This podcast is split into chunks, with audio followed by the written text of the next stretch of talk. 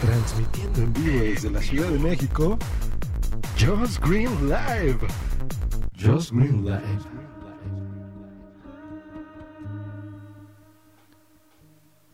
Informes reportan que teléfonos iPhone no se comunican con sus clientes.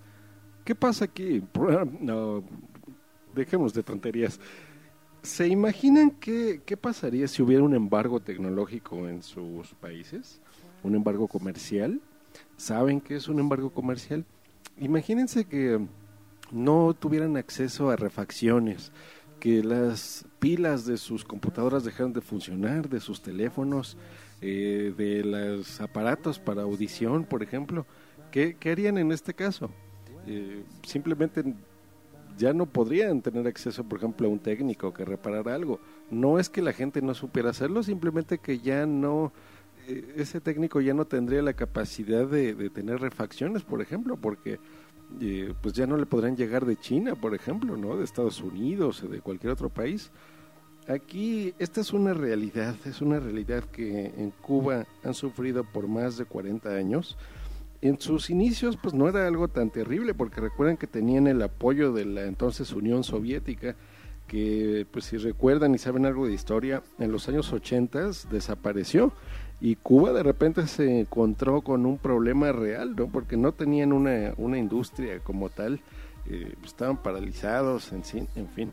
Entonces qué fue lo que pasó bueno Fidel Castro eh, emprendió una campaña una asociación, digámoslo así, que se llamaba ANIR, es la Asociación Nacional de Innovadores y Racionalizadores. Eh, básicamente la propuesta era no depender de tecnologías extranjeras y hacer que la gente incluso en su patio, en su patio trasero pues eh, pudiera construir y pudiera hacer este tipo de, de, reparaciones, por ejemplo, de innovación tecnológica, ¿no? Pero con lo que tienen a mano. Entonces, por ejemplo, se creó este concepto de hágalo usted mismo, ¿no? De no dependa de alguien más para solucionar algo. Y eh, aquí es donde el ingenio eh, sale a colación. Por ejemplo, tú tienes una lavadora eh, con secadora grande y, de repente deja de funcionar, por ejemplo, la, la secadora o, o, te ves reducido en dimensiones porque tu casa es muy pequeña. Entonces, ¿qué haces? Simplemente pones la lavadora y, el motor de la secadora lo puedes utilizar para otras cosas. Por ejemplo, puedes construir una, un motor, más bien sacas el motor y de ahí se lo adaptas a una máquina para que tú puedas crear llaves, por ejemplo, ¿no?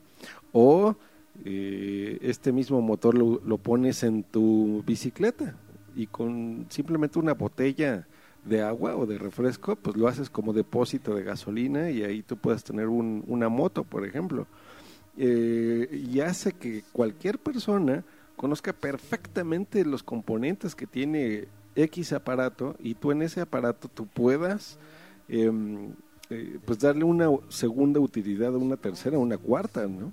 Y reciclar todo y crearte de un dispositivo de plástico, por ejemplo, un aparato que, que pueda recargar una pila que su fin original no era para eso, era una pila para que tú la desecharas tan pronto se acabe. Como cualquier pila que nosotros podamos ir a comprar en la tiendita de la esquina, pues esa pila poderla recargar. Y esta es una realidad en, en Cuba, nos puede parecer sorprendente, pero um, se ha popularizado este término de, una desobediencia tecnológica gracias a Ernesto Orosa, que ha puesto un video en YouTube muy interesante por el cual me vino esta reflexión. Y, um, y se me hace totalmente increíble porque imagínense que de repente no pudiéramos nosotros tener acceso a esto y nos viéramos obligados a reparar nuestras cosas.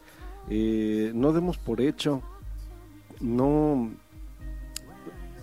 hagamos fanatismo de que, por ejemplo, ay, salió el nuevo iPhone y me lo quiero comprar y ya tiene el nuevo iOS 7 y cómo se lo va a poner y quiero ser el primero y qué es mejor mi iPhone o tu Android o tu Windows 8, ¿no? Tu Windows Phone. No, no, no, no, señores, tenemos que valorar lo que tenemos, tenemos que pensar en gente que, que no tiene recursos, que no tiene forma por política. No, este no es un podcast de política, pero bueno, simplemente es una forma de ver.